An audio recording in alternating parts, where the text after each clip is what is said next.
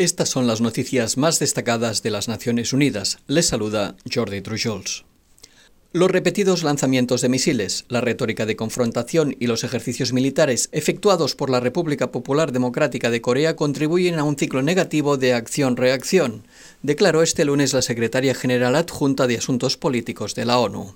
Rosemary DiCarlo indicó ante el Consejo de Seguridad que tras las diez reuniones sobre Corea del Norte mantenidas por este órgano en 2022, la situación en la península coreana sigue yendo en la dirección equivocada.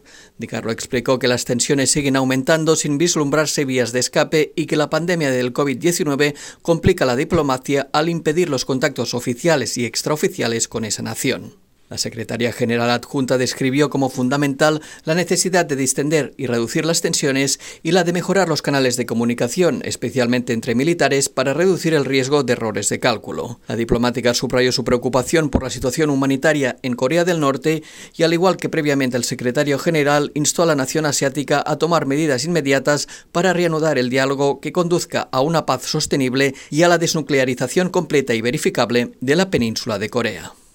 Este martes comienza en la ciudad marroquina de Fez el noveno Foro Mundial de la Alianza de Civilizaciones, que se celebra bajo el lema Hacia una alianza por la paz, vivir unidos como una sola humanidad. En declaraciones a Noticias ONU, el alto representante de la Alianza, Miguel Ángel Moratinos, destacó que el programa quiere enviar un mensaje muy fuerte de que la convivencia no es una utopía, es una realidad. Moratinos explicó cómo puede contribuir el avance del diálogo intercultural e interreligioso a la contribución de sociedades pacíficas, cohesionadas y justas. Hasta ahora nos preguntábamos cuál es el papel de la religión, cuál es el papel de la espiritualidad, cuál es el papel de la ética.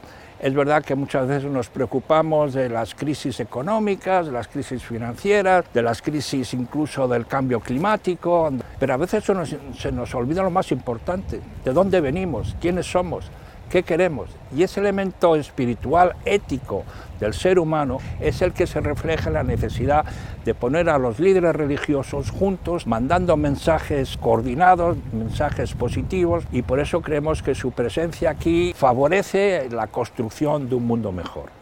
La Organización Mundial de la Salud inició este lunes un proceso global para actualizar la lista de los principales patógenos, con el fin de orientar la inversión, la investigación y el desarrollo, especialmente en materia de vacunas, pruebas y tratamientos. La agencia convocó a más de 300 científicos que examinarán las evidencias sobre más de 25 familias de virus y bacterias, así como la denominada enfermedad X. Este término se incluye para designar a un patógeno desconocido que podría causar una grave epidemia internacional.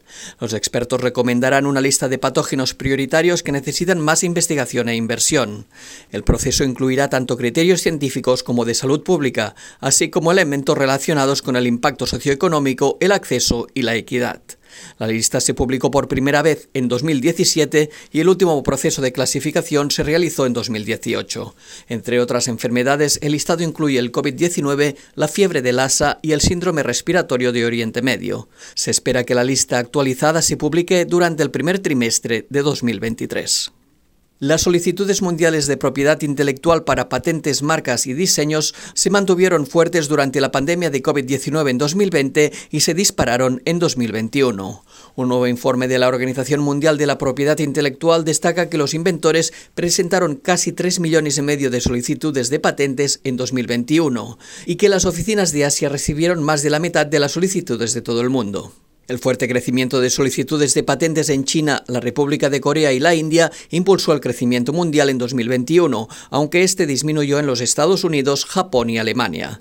La mayoría de los países aumentaron las solicitudes de registro de marcas con más de 18 millones de inscripciones, un 5,5% más que en 2020, y la cifra de solicitudes de diseños industriales también aumentó un 9,2%. El mayor crecimiento de los diseños se produjo también en las oficinas de Asia.